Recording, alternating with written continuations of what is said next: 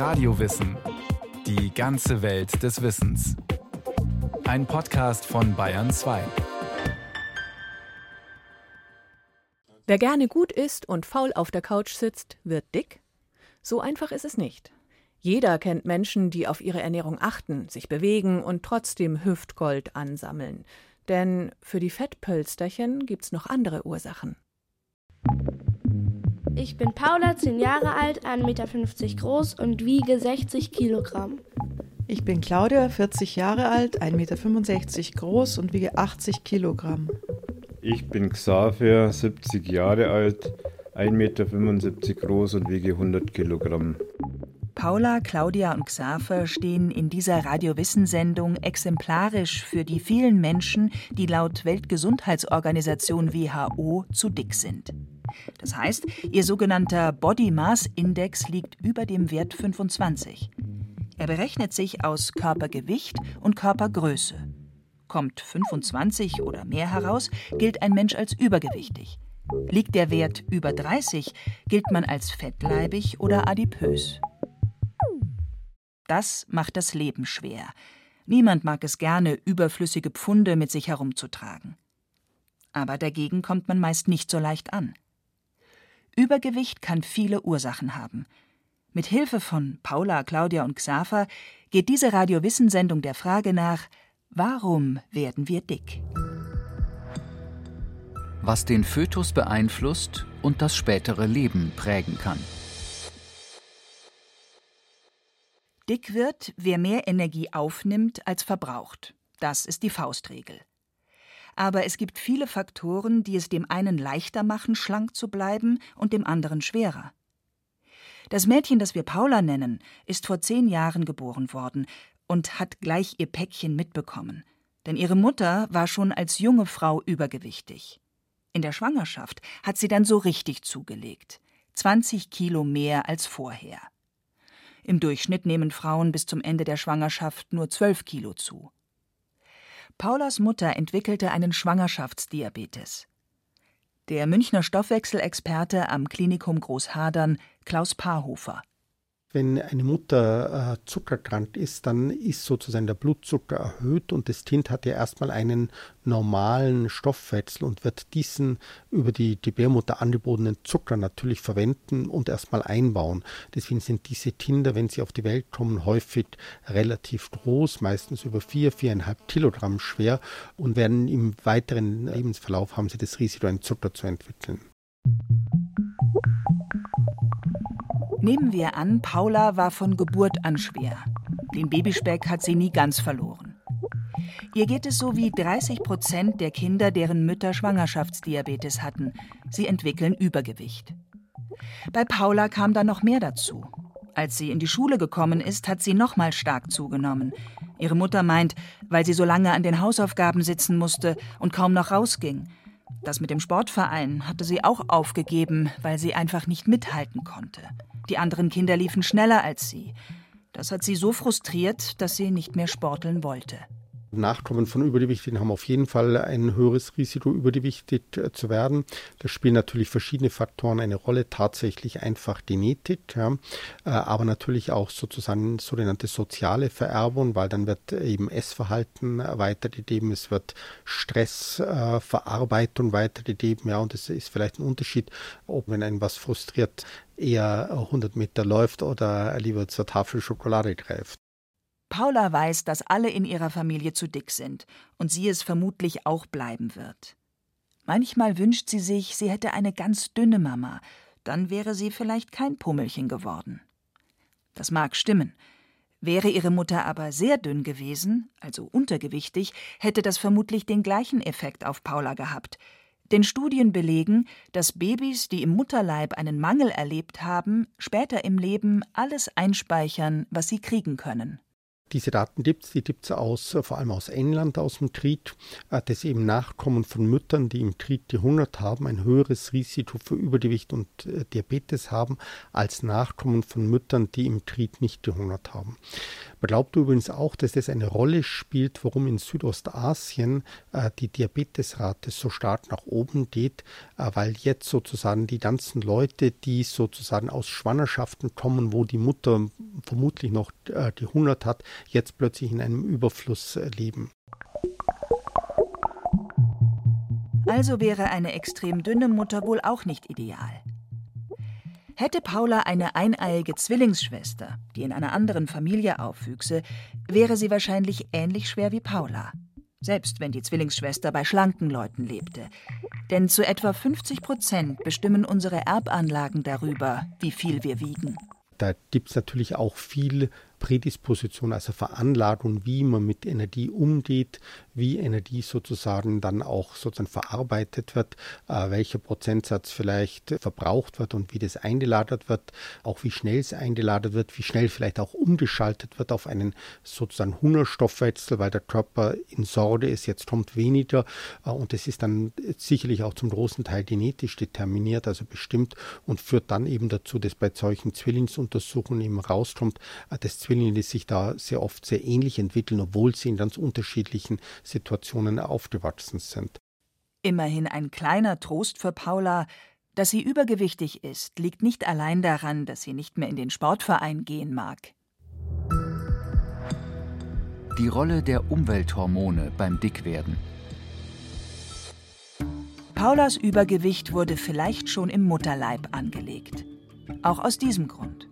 Forscher auf der ganzen Welt sind sich mittlerweile einig, dass Umwelthormone, die auf den Fötus einwirken, das Gewicht in die Höhe treiben.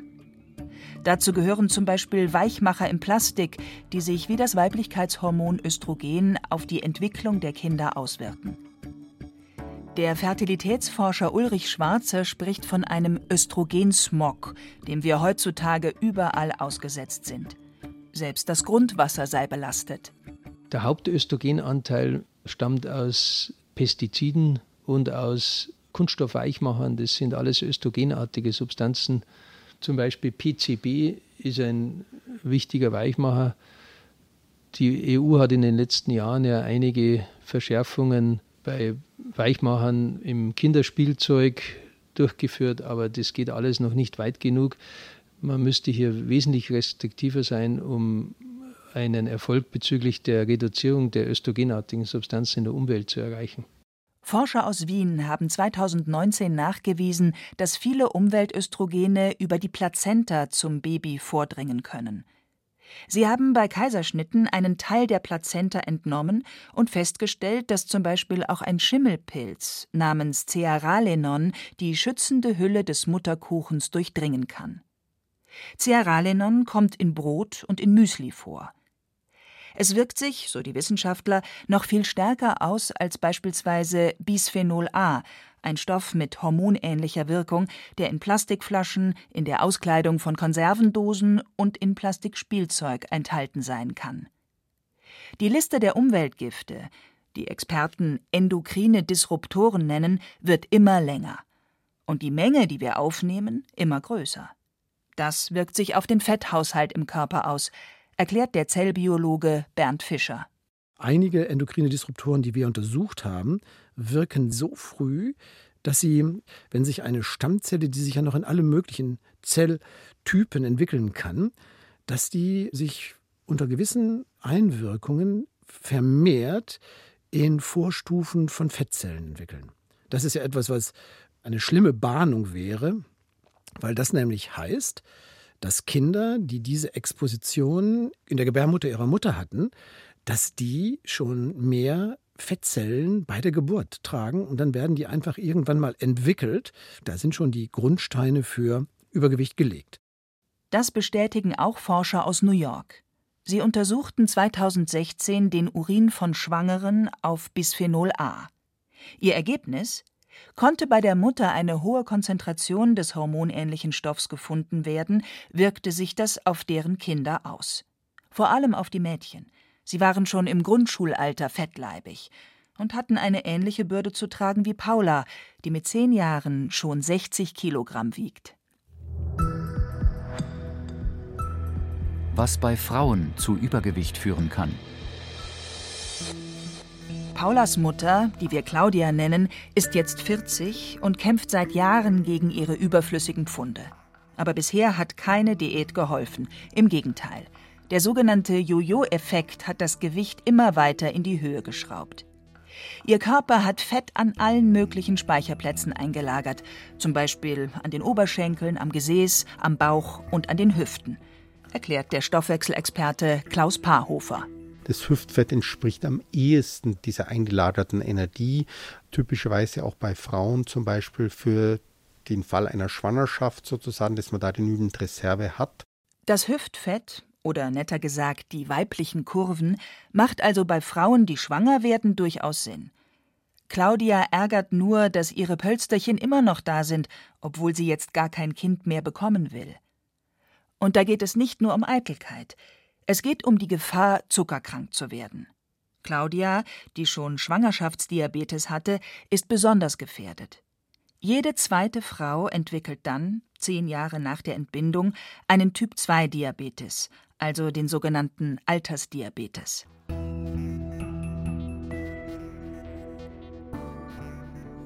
Annette Ziegler vom Helmholtz-Zentrum München bietet für Frauen wie Claudia Maßnahmen an, um gegen erhöhte Blutzuckerwerte vorzugehen. Sie nehmen ein Medikament, was wir zur Diabetestherapie eigentlich auch verwenden, prophylaktisch und bekommen zusätzlich eine ausführliche Ernährungsintervention. Sie messen ihre Aktivität durch äh, Schrittzähler und andere Instrumente und bekommen dann auch ganz äh, konkrete Anleitungen, wie sie vielleicht in ihrem Leben ihre Aktivität etwas steigern können.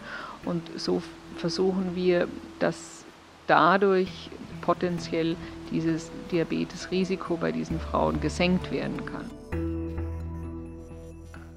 Claudias Feind ist das sogenannte weiße Fettgewebe. Es speichert Energie und schützt vor Kälte. An sich sinnvoll, nur im Übermaß ist es schädlich. Keine negativen Folgen hat dagegen das sogenannte braune Fettgewebe, mit dem Babys gut ausgestattet sind. Es wird nicht in Form von Fettpölsterchen eingelagert, sondern direkt in Wärme umgesetzt. Das braune Fett ist also das gute Fett. Klaus Paarhofer Früher ist man davon ausgegangen, dass Erwachsene praktisch überhaupt kein braunes Fettgewebe mehr haben, sondern dass es nur Kinder haben. Aber es gibt inzwischen Daten, dass auch Erwachsene äh, braunes Fettgewebe haben. Und eine interessante Überlegung wäre natürlich, wie kann man sozusagen dieses braune Fettgewebe etwas verstärken, äh, weil dann würde eben die Energie, die in dieses Fettgewebe reingeht, nicht eingelagert werden, sondern in Form von Wärme verloren gehen. Die Adipositas-Forschung sucht nach Wegen, das braune Fett von außen zu aktivieren, weil es Kalorien verbrennt und einfach dahinschmilzt. Und dabei hat es noch einen Effekt. Es verbreitet ein Sättigungsgefühl. Aber Medikamente, die das braune Fett unterstützen, sind noch nicht auf dem Markt. Trotzdem gibt es für Claudia eine gute Nachricht.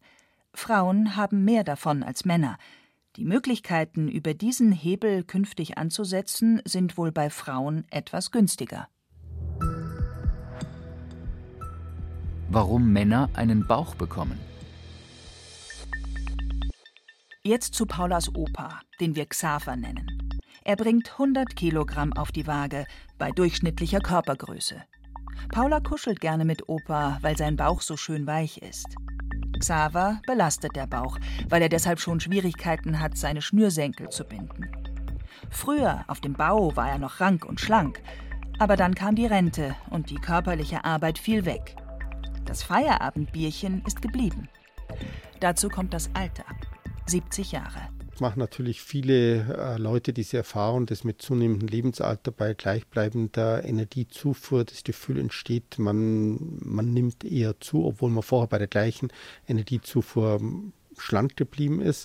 Dieses Gefühl, im Alter einfach so dicker zu werden, ohne mehr zu essen, ist jetzt auch wissenschaftlich untermauert. Eine schwedische Studie aus dem Jahr 2019 zeigt, dass der Fettabbau mit steigendem Lebensalter nachlässt. Probanden, die 13 Jahre lang immer in etwa gleich viele Kalorien zu sich genommen hatten, waren am Ende 20 Prozent schwerer als am Anfang. Das heißt, das Fettgewebe, das ständig Fett einlagert und bei Bedarf wieder abgibt, ist im Alter weniger freizügig. Hüftgold und Bauch bleiben. Das hat, glaube ich, schon was damit zu tun, dass letztendlich der Ruheumsatz äh, sich verändert, dass der zurücksteht und äh, das, sagen wir mal, schon auch, glaube ich, die, die kontinuierliche Bewegung, die man vielleicht, äh, also insbesondere natürlich Kinder und Jugendliche, aber vielleicht auch noch bis äh, zum 20., 30. Lebensjahr hat, dass die dann schon irgendwie abnimmt. Gerade Männer neigen dazu, nicht an den Hüften anzusetzen, sondern am Bauch. Xavers Bauchumfang ist jetzt über 100 Zentimeter. In Hinblick auf die Zuckerkrankheit ist das fatal, weil in erster Linie das Bauchfett die Krankheit auslöst. Der Körper wehrt sich gegen das Fettgewebe, das an dieser Stelle überflüssig ist, und entwickelt kleine Entzündungsherde im Bauch. So Klaus Paarhofer dieser Entzündungsprozess, glaubt man, hat eine sehr wichtige Schlüsselfunktion bei der Entstehung des äh, Diabetes. Und deswegen ist sozusagen auch die Zuckerkrankheitsentstehung sehr viel stärker an das Bauchfett gekoppelt als jetzt zum Beispiel an das Hüftfett. Aber auch Frauen können sich nicht in Sicherheit wiegen, dass das Thema Bauch sie nicht auch ereilt. Spätestens nach den Wechseljahren entwickeln auch Frauen oft einen Bauchansatz. Für Claudia wäre das fatal, da sie sowieso schon ein erhöhtes Diabetesrisiko hat. Für beide Geschlechter gilt, hormonelle Veränderungen beeinflussen das Gewicht. Wenn man ehrlich ist, setzen sehr viele übergewichtige Patienten darauf ein, die eine gewisse Hoffnung, weil sie dann denken, das ist auch ein Ansatzpunkt, wo man äh, behandeln kann. Ähm, meistens spielt es aber nur eine sozusagen wenn überhaupt eine zusätzliche Rolle. Und das sind im Prinzip zwei Hormone wichtig. Das eine ist das Schilddrüsenhormon und das andere ist das Cortison oder Cortisol, weil eben letztendlich ein zu wenig an Schilddrüsenhormon, was jetzt nicht so selten ist, äh, zu Übergewicht führen kann. Und äh, ein zu viel an Cortisol führt dann eben auch äh, zu Übergewicht. Aber wie gesagt, das ist ähm, selten die alleinige Ursache für ein sehr deutliches Übergewicht. Trotzdem sollten Übergewichtige ihren Hormonstatus prüfen lassen und gegebenenfalls Medikamente einnehmen. Was der Wohnort mit dem Gewicht zu tun hat. Paula, Claudia und Xaver wohnen auf dem Land. Und da sind sie besonders gefährdet, an Gewicht zuzulegen. Das hat eine große Studie aus dem Jahr 2019 gezeigt. Wissenschaftler haben Daten von 112 Millionen Erwachsenen auf der ganzen Welt über einen Zeitraum von 30 Jahren zusammengetragen. Ergebnis?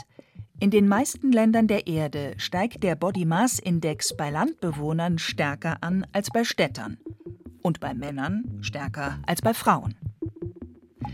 Auch gesunde Ernährung spielt eine Rolle. Eher Rohkost als Fastfood?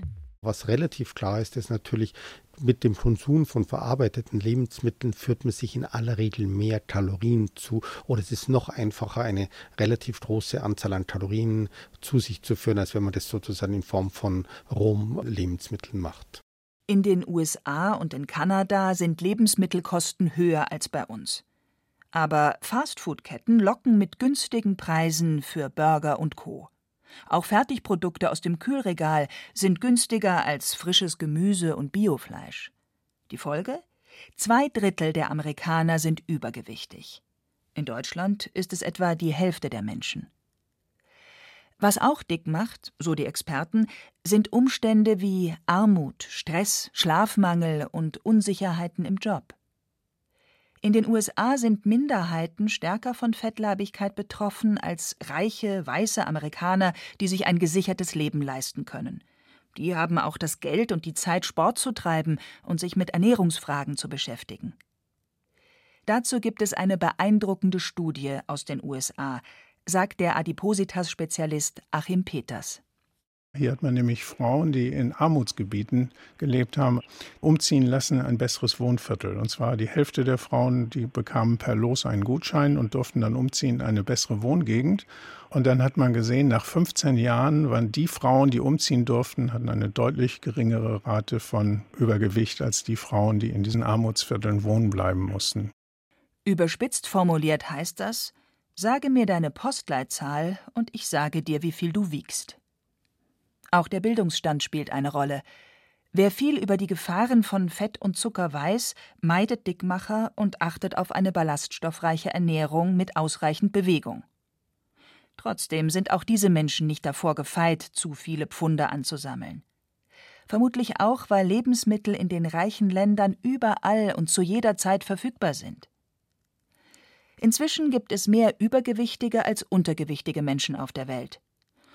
Eine Entwicklung, der der Stoffwechselexperte Klaus Paarhofer aber auch etwas abgewinnen kann. Ich glaube, man muss es auch bis zum gewissen Grad positiv sehen. Es ist ja auch ein, eine Errungenschaft sozusagen unserer Zivilisation, dass eben die Leute nicht, in, zumindest bei uns, nicht mehr verhungern.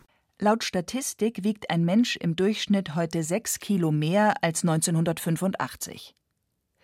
Dauerhaftes Übergewicht kann Folgen haben wie Diabetes, Herzinfarkt oder Schlaganfall.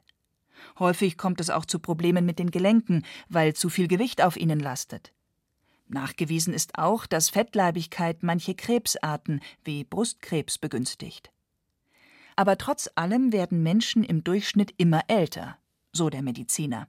Äh, natürlich muss man das auch mit einer gewissen Sorge betrachten, muss sich überlegen, was kann man dagegen machen. Aber prinzipiell ist jetzt erstmal auch das ein Zeichen, dass wir äh, sozusagen uns von noch gefährlicheren Erkrankungen vielleicht wegbewegen. Für Paula, Claudia und Xaver steht fest, sie bleiben bei ihrer Hausmannskost, trotz Hüft- und Bauchfett. Der Sonntagsbraten mit Knödeln und Soße ist Familientradition.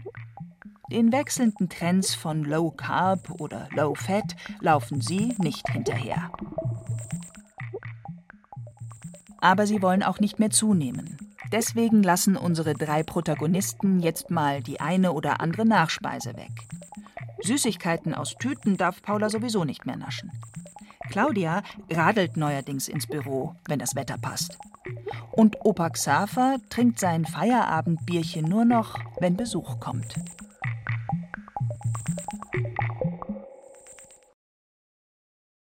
Sie hörten Fettleibigkeit.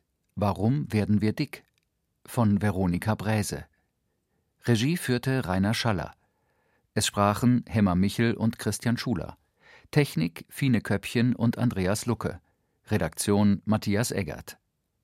Wenn Sie keine Folge mehr verpassen wollen, abonnieren Sie Radio Wissen unter bayern2.de slash podcast.